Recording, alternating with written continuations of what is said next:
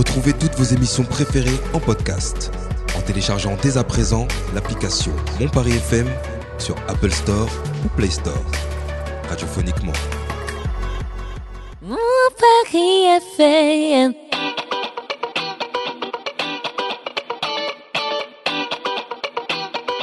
Le Grand Paris, Ville Mamini.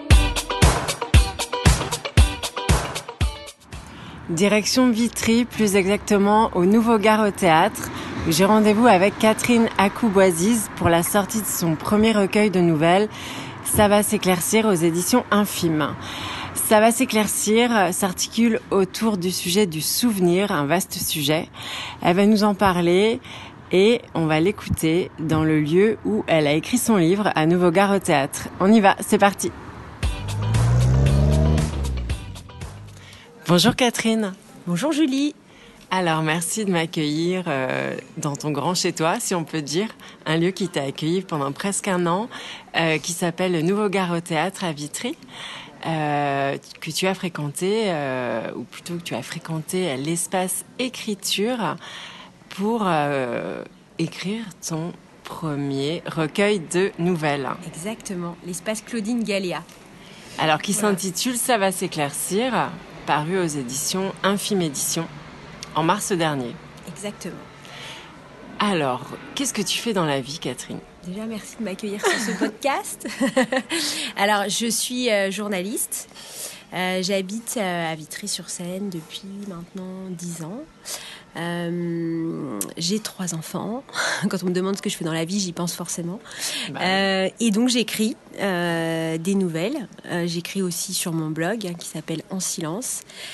Et, et j'ai effectivement eu la chance de profiter de cet espace à Gare au Théâtre pour finaliser mon, mon premier recueil de nouvelles, comme tu viens de l'expliquer, qui vient de sortir. Alors nous, on s'est rencontrés au Printemps des Poètes à la Cyanopsita euh, le mois dernier. Tout de suite, je suis allée vers ton livre. J'ai beaucoup aimé la couverture et, euh, le titre. Et euh, on a commencé à discuter. Et puis, tu connaissais mon podcast en plus. C'était plutôt sympa. On a pu échanger. Moi, je voulais savoir... tu as choisi le thème du souvenir en fait comme fil conducteur au cœur de tes nouvelles. Pourquoi ce, mot si vaste euh? Alors en fait, euh, je suis quelqu'un qui, euh, qui aime bien amener le, passé dans le présent.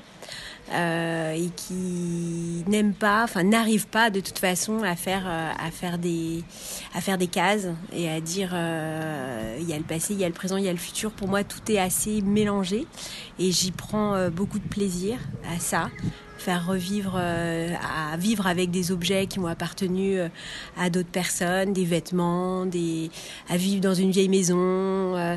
en fait, pour moi, il y a une forme d'éternité dans la façon d'approcher la vie quand on quand on ne cloisonne pas. C'est très important. Je, suis une nostalgique. J'ai dit à un moment, je sais plus trop où, j'étais une nostalgique volontaire. Et c'est vraiment ça. Alors après, ça peut faire un peu réac. hein. C'est pas, pas le, non plus le but de, de l'opération. Euh, Dans, dans mon esprit, c'est pas une manière de, de vouloir revenir à ce qu'on était avant. Je pense qu'on la société est magnifique et évolue vers euh, plein de choses une- belles, mais euh, Une façon de nourrir. aussi. mais c'est une façon de se nourrir, de pas oublier les autres, euh, de s'inscrire aussi dans un dans un tout. C'est ça répond à une question aussi existentielle, hein, de s'inscrire dans un tout et faire vivre euh, le passé. C'est aussi euh, peut-être imaginer qu'on on continuera moi à me faire vivre euh, au futur. Voilà, donc euh, c'est c'est vraiment ça qui qui anime mon envie d'écrire et et en tout cas qui a été le fil rouge de mes nouvelles sur ce recueil. C'est vrai que le souvenir, euh, on a des souvenirs qu'on enfouit, euh, il y a des souvenirs qu'on, qui nous construisent, euh, et puis ceux auxquels on s'accroche pour euh, vraiment continuer à vibrer. Donc c'est, ça nous ramène dans, dans plusieurs espaces-temps en fait. Oui, c'est ça. C'est assez. Je trouve que c'est assez magique. J'aime bien. Il y a des lieux qu'on qu'on revisite et parfois on, a- on est on est projeté euh, des années en arrière simplement en se rebaladant dans un quartier ou si on a eu l'expérience de, de remettre les pieds dans l'école de dans son école primaire, par exemple, il y a des lieux, il y a des et, et je suis très, on en avait parlé beaucoup, mais je suis très sensible, je suis vraiment une hypersensible revendiquée et euh, heureuse de l'être. Et il me suffit de très peu de choses pour voyager dans le temps, en fait, à, un parfum. euh, je pense, je, je pense aux écoles, le parfum là du gros savon euh, qui est dans les, Ouais. les toilettes des écoles qu'il y avait dans les années 80, euh, 90. Euh, Voilà, ça par exemple, euh, je, ah, c'est sûr que je vais écrire si on me met le par- ce parfum sous le nez. Et c'est ça que j'aime aussi, c'est euh, La très présente. Voilà, c'est très présent. Tout ce qui est parfum, tout ce qui est bruit, hein, le- un simple bruit aussi peut me, me, me remettre des années en arrière, euh, me donner un autre âge. C'est très très chouette ça, de, de réussir à, à, à être de nouveau euh, la, la petite fille de 8 ans, puis l'ado, puis, euh, puis la, jeune, euh, la jeune femme, et puis la maman aujourd'hui. Mais c'est vraiment euh, la, la, la force, je trouve, du, euh, du souvenir, c'est vraiment ça. Le tri des objets est important aussi. Ça, il y a une de mes nouvelles qui euh, s'appelle La Maison. Euh, je ne révélerai pas le- la chute parce que c'est des nouvelles, donc c'est dommage, mais c'est au départ une personne qui vit- retourne dans sa maison d'enfance et qui doit faire le tri des objets qu'elle va garder, ce qui est aussi un passage que tout le monde vit plus d'un sûr. Et euh, avec l'idée qu'on on- on peut garder des choses et puis faire des tris, c'est aussi une manière de, euh, de faire du ménage dans son passé, de, De dire ça je le nettoyer. garde, ça je, ça je le garde et je le garderai toujours euh, comme événement et ça je le jette quoi. Donc c'est aussi euh, cette, euh, cette l'écriture de ces nouvelles, ça a aussi été pour moi l'occasion de faire un, un tri dans ma tête par rapport à tout ce que j'avais pu vivre, même si tout n'est pas autobiographique du tout dans le recueil, il y a- il y, a plein d'inventions, mais même par la fiction, on arrive à faire du rangement.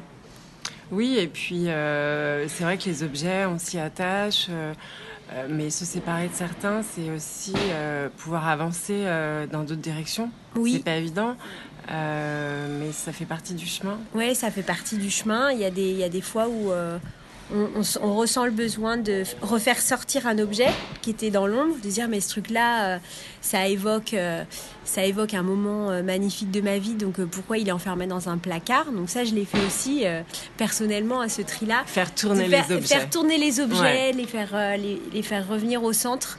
Ça, c'était Mm. vraiment crucial. Cette, cette affiche-là, elle était vraiment cruciale. Ce, ce bijou-là, en fait, pourquoi je le mets plus Parce qu'il est vraiment important, donc je le fais ressortir. Et d'autres choses, bah, de les jeter ou de les donner. euh, Puis c'est poser Voilà. un autre regard à un moment donné de sa vie sur l'objet, en fait. C'est réussir à, se, à, à faire du souvenir aussi sa propre histoire, à s'approprier, Mm. s'approprier ce qui nous est arrivé, pas seulement être, euh, être passif en fait. Donc euh, tout ce travail sur le souvenir et tout ce qu'il y a dans ces nouvelles, c'est c'est vraiment ça. C'est vraiment comment, euh, avec ce qu'on m'a transmis, avec ce que j'ai vécu, je continue à vivre en faisant mien, mienne, en, faisant, en prenant les choses pour moi et en les, en les transformant quoi. Donc voilà, ce qu'il y a dans ce, dans ce recueil, c'est surtout ça. Alors du coup, euh, est-ce que cet endroit ici t'a inspiré certainement, j'imagine? Alors oui, c'est un endroit qui est, euh, c'est vrai que les gens voient pas. c'est un endroit qui est magnifique, euh, qui euh, dans un espace en friche à Vitry. Donc c'est une ancienne gare, donc il y a des rails autour de nous. Il y a aussi la nouvelle gare qui est là, qu'on voit depuis l'espace d'écriture. Donc qui est- l'espace d'écriture est en mezzanine. Et on voit ces trains qui, euh, qui partent et qui arrivent, on les entend. Euh, évidemment, les gares, les trains, euh, enfin pour ceux qui écrivent euh, et qui lisent, c'est des lieux euh, magiques. Mm, moi, je sûr. sais que j'écris jamais mieux que dans un dans un transport en commun. Et là, c'est on est dans on peut justement voyager dans le temps euh, de, de manière totalement libre. Donc quand on est à Gare au Théâtre, il y a, il y a ça, il y a, il y, a ce, il y a ces trains qui arrivent, qui repartent. En plus, sur la ligne, euh, c'est l'une des plus vieilles lignes de chemin de fer, euh, je crois, de, de Paris, qui fait Paris-Orléans. Ouais, et ma maison d'édition est à Orléans, donc ça c'est un hasard, mais que j'aime bien souligner parce que je trouve ça assez chouette sur la de se dire que du coup j'ai écrit ce livre ici et il a été publié à Orléans. Euh, et en plus de ça, euh, il y a euh, en fond derrière les, répétitions. Donc ça peut être du théâtre, ça peut être du chant. Donc moi pendant pendant un an, je venais le, le jeudi, je réservais un, un moment le matin ou l'après-midi ou les deux quand j'avais le temps, et j'entendais les répétitions. Donc c'est c'est génial parce que le silence c'est un peu plombant quand on écrit. Euh, le bruit c'est bien, mais il faut que ce soit Atténué. atténué et donc voilà, c'est vraiment euh, un espace qui permet ça. Il y a aussi une bibliothèque euh, qui est là et euh, qui permet de laisser ses écrits. Alors ça, c'est intéressant. Ouais. On en discutait tout à l'heure. Donc ça veut dire que on peut consulter un manuscrit inachevé. Exactement. Euh, et c'est magique comme. C'est euh, magique. Alors on en parlait aussi, ça demande une forme de lâcher prise parce qu'on laisse son sûr. manuscrit comme ça un peu au- aux yeux de tous. Euh, mais c'est justement ce lâcher prise là qui est intéressant pour écrire, qui permet de, de se dire euh, je ne sais pas si je vais. C'est accessible. J'ai le droit d'écrire, peu importe qui je suis. On m'a pas demandé euh, un CV pour venir ici. euh, voilà. J'ai un projet, j'ai envie d'écrire, j'ai envie d'avoir du temps. d'avoir de l'espace pour le faire. Je m'assois sur un bureau et j'écris. Et peu importe si le- la finalité va être publiée, lue ou pas. En fait, ce qui compte, c'est l'instant présent. Là, Bien pour sûr. le coup, euh, c'est plus le passé, c'est le présent. Et c'est l'instant présent qui, qui, est, qui est juste jouissif quand on aime écrire, de se dire, je suis là, j'ai du temps, il fait beau, il pleut, peu importe, je suis à l'intérieur. Et, euh, et je suis là que pour ça. Et il n'y a, pas, euh, y a pas de pression. Euh, on ne sait pas. On ne sait pas si ça aboutira ou pas. Je mettrai le manuscrit parce que je participe à cet espace de création, parce que je m'inscris dans cette création au présent. Et, euh, et ça, c'est le discours de Nouveau Gare au théâtre. Je- on a l'impression que je fais de la pub, mais c'est juste parce que j'ai adhéré à ce, Oui, ce ouverture discours, cette complète. ouverture-là de, euh, de, de fonctionnement qui est hyper libératrice. Quand on écrit, on, on se met tout le temps des, on se met tout le temps des barrières, on se dit tout le temps je suis pas assez bon, euh, ça va pas aboutir, ça plaira pas, ça intéressera pas. Enfin, on a mille petits personnages sur les épaules qui nous freinent. Et là, avoir un espace où on nous dit c'est possible, peu importe d'où vous venez, peu importe ce que ça donnera, ben c'est euh, Oui, puis ça rend l'écriture accessible aussi, ça à rend- portée de tous, finalement. ça rend l'écriture euh, accessible, à portée de tous, euh, peu importe qui on est, on vient, on, on se pose là et on réserve juste sa place avant sur le site et, euh, et on s'installe, il y a du café chaud. euh, on discute aussi avec d'autres auteurs. Alors ça discute pas beaucoup, c'est assez silencieux quand même, mais de temps en temps on peut quand même aussi avoir des échanges. Alors moi j'ai beaucoup échangé avec des auteurs de théâtre parce que c'était surtout eux qui sont venus, je pense parce que le lieu est connu d'abord des auteurs de théâtre, mais c'était toujours intéressant et euh, et sortir de aussi enfin c'est bien d'être dans sa bulle quand on écrit mais sortir un peu de sa bulle voir ce que les autres font comment sûr, comment ils procèdent c'est c'est inspirant c'est et ça ça dédramatise beaucoup les choses. Oui, et euh, puis il y a aussi cette scène ouverte qui a lieu tous les lundis soirs à laquelle tu as participé, ouais. Entre euh, slammer, chanteur, euh, poète. Euh, Toi, tu es venu lire euh, je suis venue lire une de mes nouvelles ouais. voilà, devant Ouais. tout le monde. Ouais, alors ça c'était un, un défi supplémentaire. En fait, c'est donc une scène ouverte qui a lieu une fois par mois, où chacun peut s'inscrire et proposer son texte.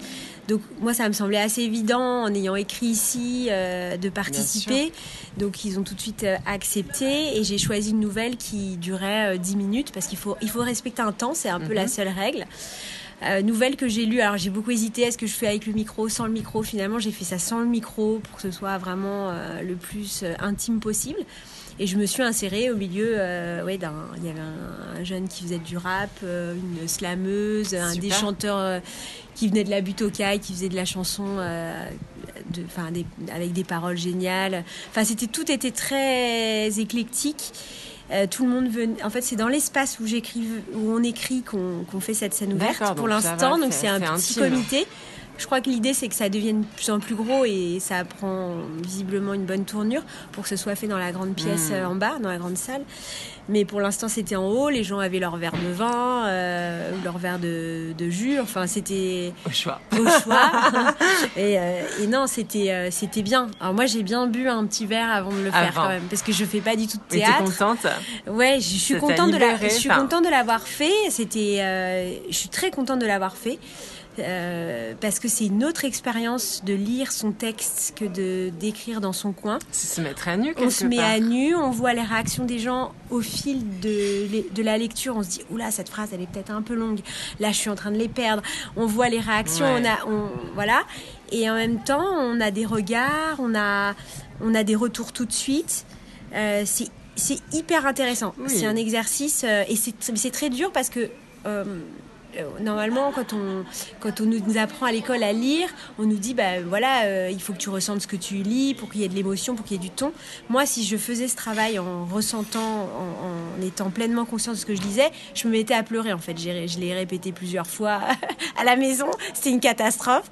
Et donc, au bout d'un moment, je me suis dit, en fait, c'est pas du tout ça qu'il faut que je fasse. Il faut que je me détache de mon texte Mm. et que je le lise comme, euh, bah, comme le texte de quelqu'un d'autre, tout en mettant du ton et tout, mais euh, il faut que je m'y implique moins. Donc ça a été aussi un travail de, ouais, de, positionnement, distance par rapport de mettre de la distance. Et, euh, C'est toujours plus facile de lire un texte de quelqu'un d'autre. Exactement. Donc là, ça a été un autre boulot. Et ce qui est génial, c'est que du coup, après, j'avais une rencontre euh, en librairie. Euh, je savais pas ce que j'allais y faire et j'ai proposé de lire Ah. parce que j'ai pris confiance dans, dans cette euh, forme-là de, de rencontre. Et donc j'ai refait une lecture et là j'en ai d'autres de prévues dans d'autres librairies où à chaque fois je dis au libraire mais si vous voulez au lieu de faire juste une dédicace, on appelle ça une dédicace sèche, je peux lire un- mon texte, c'est quand même plus peut-être plus euh, sympa pour que les gens découvrent et posent des questions et à chaque fois on me dit oui parce que c'est Plus vivant. c'est beaucoup plus vivant. Donc ça m'aura aussi apporté ça. Et ça m'a donné aussi envie d'en faire d'autres. euh, de, venir, euh, de venir lire de la poésie, de venir ajouter de la musique, de la Mhm. danse. En fait, tout, ça- enfin, c'est, après, c'est un espace... Gros bouillon de euh, culture. Ah oui, oui, oui. Et alors, euh, tu m'as parlé d'une nouvelle qui, rien qu'au mot, ça m'a fait sourire. Apparemment, c'est un point commun qu'on a ensemble, c'est le permis. Exact. Alors, on est dans le Grand ouais. Paris, Ouais. on parle du permis. Oui. Ça a été challenging pour nous deux, je crois. Maintenant, Ouais. on s'en sort très bien. hein. Mais il y a quand même toujours une sacrée étiquette euh, pour les femmes au volant ou en apprentissage de conduite. Ouais, un enfer. Ça a été un enfer euh, pour moi et pour toi aussi, Ouais. je crois aussi. Et euh, en fait, c'est une des- il y a des nouvelles euh, dans, dans mon recueil de nouvelles. Il y a beaucoup de nouvelles qui ont attrait donc à la famille, aux souvenirs. Elles ont toujours une, euh, il y a toujours le fil rouge du souvenir, mais il y en a certaines qui sont vraiment drôles. Il y en a deux qui sont drôles, dont une qui s'appelle donc le créneau, donc de Mhm. celle-là dont on parle, et qui est donc euh, basée sur mon expérience de d'apprentie euh, conductrice. Donc j'ai appris à conduire à euh, 36 ans. Ah oui Donc enceinte de mon deuxième enfant, euh, entre deux, le, dans la pause du midi. À l'époque, je travaillais à ici les Moulineaux dans un grand groupe de presse, donc je m'absentais le midi pour aller euh, faire mes cours de conduite. Euh, ça coûtait tellement cher que je, je pense que c'était aux alentours de 75 euros l'heure où on voit le, hein, le, euh, Compteur. le compteur qui défile. Et, euh, et je suis arrivée avec pleine, enfin pleine de stress parce que j'avais déjà essayé beaucoup plus jeune et ça avait été une vaste catastrophe. Donc je suis arrivée très stressée dans ces cours avec euh, un moniteur qui me regardait comme une débile, il n'y a pas d'autre mot, euh, qui me tutoyait. Bon, je sais que c'est c'est l'usage, mais pour le coup ça ça passait Ah, mais pas du pas tout. quand on a 20 ans. Non, 18 voilà, ans. quand on a 36 ans euh, et un enfant, c'est pas possible. Ouais. Et qu'on bosse et qu'on fait ça euh, dans, dans les trous, enfin voilà, avec quelqu'un qui me disait bon bah pose-moi là, euh, t'as qu'à t'arrêter là, je vais me prendre mes cigarettes et puis euh, mais vraiment t'y arriveras jamais. Enfin voilà, ça a été un enfer. Et donc j'ai une de mes nouvelles qui est un peu une bon, il y a une petite vengeance par rapport à ce moniteur d'auto-école, mais qui se termine bien et puis au final. Euh, je, je le regarde avec beaucoup de, de bienveillance parce qu'il m'a quand même appris à conduire. Mais c'est vrai que euh, dans, dans Paris, euh, et pour les gens qui habitent Paris, pour les femmes qui habitent Paris et qui s'y remettent un Oui, peu tard, On s'y remet quand on habite en banlieue, en fait. voilà, en Ah. général, on a soit des petits, soit le, soit le ventre rond, donc ça ça n'arrange rien pour apprendre à conduire. On touche, enfin le, on est loin du volant avec le, le ventre, on est, euh, on est pressé par le temps, pressé par l'argent. euh, Enfin voilà, et euh, j'ai fini par réussir euh, grâce euh, à mon mec qui m'a appris à conduire en conduite supervisée. Euh, mais voilà, comme je te le racontais tout à l'heure, ça a été vraiment une cooptation entre le moniteur d'auto-école et lui. En mode bon est-ce que tu penses qu'elle va y arriver? Ouais ouais. Enfin bon je te fais confiance. Donc entre mecs ils se sont mis d'accord. Alors Mm. c'était un peu désagréable. Euh, c'était un, un jeu qui était décidé à l'avance entre nous et voilà. Mais euh, mais ça a été euh, ça a été une euh, une vaste euh, ouais assez épique et assez compliqué donc j'en ai fait j'en ai fait un truc rigolo et euh, que je pense assez représentatif de de ce que les femmes vivent aujourd'hui dans Paris. Et Grand Paris. et Grand Paris. Alors, comment s'est transformé le souvenir du permis, du créneau, aujourd'hui? Eh bien, ça s'est transformé en, en bienveillance. C'est-à-dire que euh, c'est vraiment l'objet de la nouvelle. C'est-à-dire qu'au départ euh, de la nouvelle et au départ de cette expérience, j'avais, je, vraiment, je, crois que j'aurais pu euh, devenir violente avec le moniteur.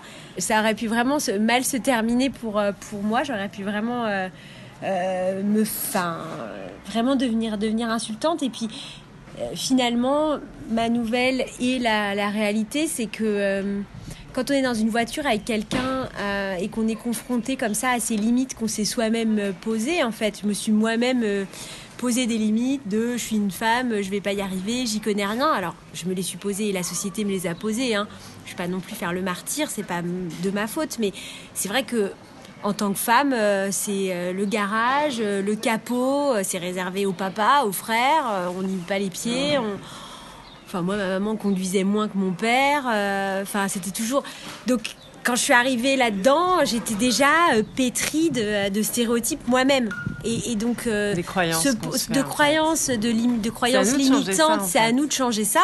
Alors, ce pauvre Gérard, je l'ai appelé Gérard dans ma nouvelle. euh, il- il- en plus, il était caricatural et il était. euh, un peu sexiste parfois dans ses, dans ses remarques, mais, mais en fait j'étais moi-même dans une posture qui lui permettait ça. Et euh, j'aimerais bien qu'il la lise au final, ma nouvelle. Envoie-lui. Euh, je, je vais peut-être finir par lui envoyer parce que finalement euh, on est tous les deux on était tous les deux responsables du fait que ça se passe aussi mal Euh, autant moi avec mes pensées limitantes que lui avec ses avec ses petites remarques sexistes et puis son ton un peu paternaliste de ma grande oublie pas ton rétro ma grande euh, tu vas y arriver euh, si tu te détends euh, et ce genre de choses horribles qu'il a pu me dire voilà et ses regards un peu lubriques sur ma poitrine qui se développait pendant la grossesse quand même le dire Ouais, bon, tu Gérard dit. il s'appelle ouais. Gérard et il s'appelle pas Gérard donc on peut le dire Non, de toute façon, ça continue. Hein. euh, il y a Après, ils sont pas boulot, tous comme quoi. ça. hein. Il y a Ouais. des moniteurs d'auto-école qui sont cool et euh, qui sont pas dans ce, dans ce, dans ce cliché. Il y en a plein. Mm. Euh, voilà. Il y a aussi des femmes qui sont moniteurs d'auto-école et qui sont dans le cliché des hommes. Ça existe aussi. Ah, il faut le dire. Ouais, ça, pas. j'ai aussi Moi, j'ai eu le vécu même ça. pendant très longtemps. Il m'a suivi. J'ai aussi vécu des femmes qui me disaient oui, tu dois aller voir consulter un psychiatre, tu dois avoir eu euh, des Un accidents dans ta vie et machin. Non, j'ai jamais eu de problème. C'est juste que je jouais avec des poupées et pas avec des voitures et que, et que ça marque à vie, ça. voilà. Bah, en tout cas, Mais aujourd'hui, je conduis. euh, c'est le principal. on conduit toutes les deux et euh, on conduit comme des killeuses. Hein, je suis Ouais. sûre. Ah oui, oui, Ouais, oui. je Je- oui, oui, Grand je- trajet aussi. J'ai une façon de me garer qui est tout à moi, mais euh, à la vitriote. À la vitriote. Ouais, à la c'est vitriote, chaud, à la c'est- vitriote. hein. c'est un peu, On euh, sait de quoi on parle. Voilà. Bon, en tout cas, merci beaucoup Catherine. C'était un plaisir, une très belle rencontre. Et, Merci à toi, euh, Julie. Et puis euh, à très vite pour euh, un nouveau set de scène ouverte à Gare au Théâtre. Avec grand plaisir. Merci beaucoup. À bientôt. À bientôt. Ciao, ciao.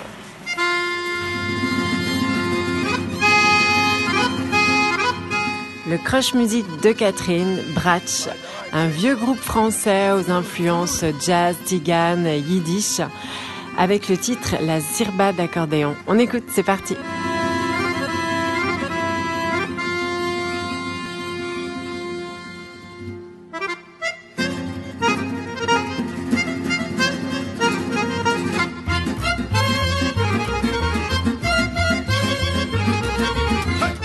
Les infos, les actus de Catherine Akoubaziz, rendez-vous sur son blog En Silence, sur Instagram catherine.acou ou Facebook Catherine Akoubaziz. Voilà, tout est dit. À très vite. Ciao, ciao.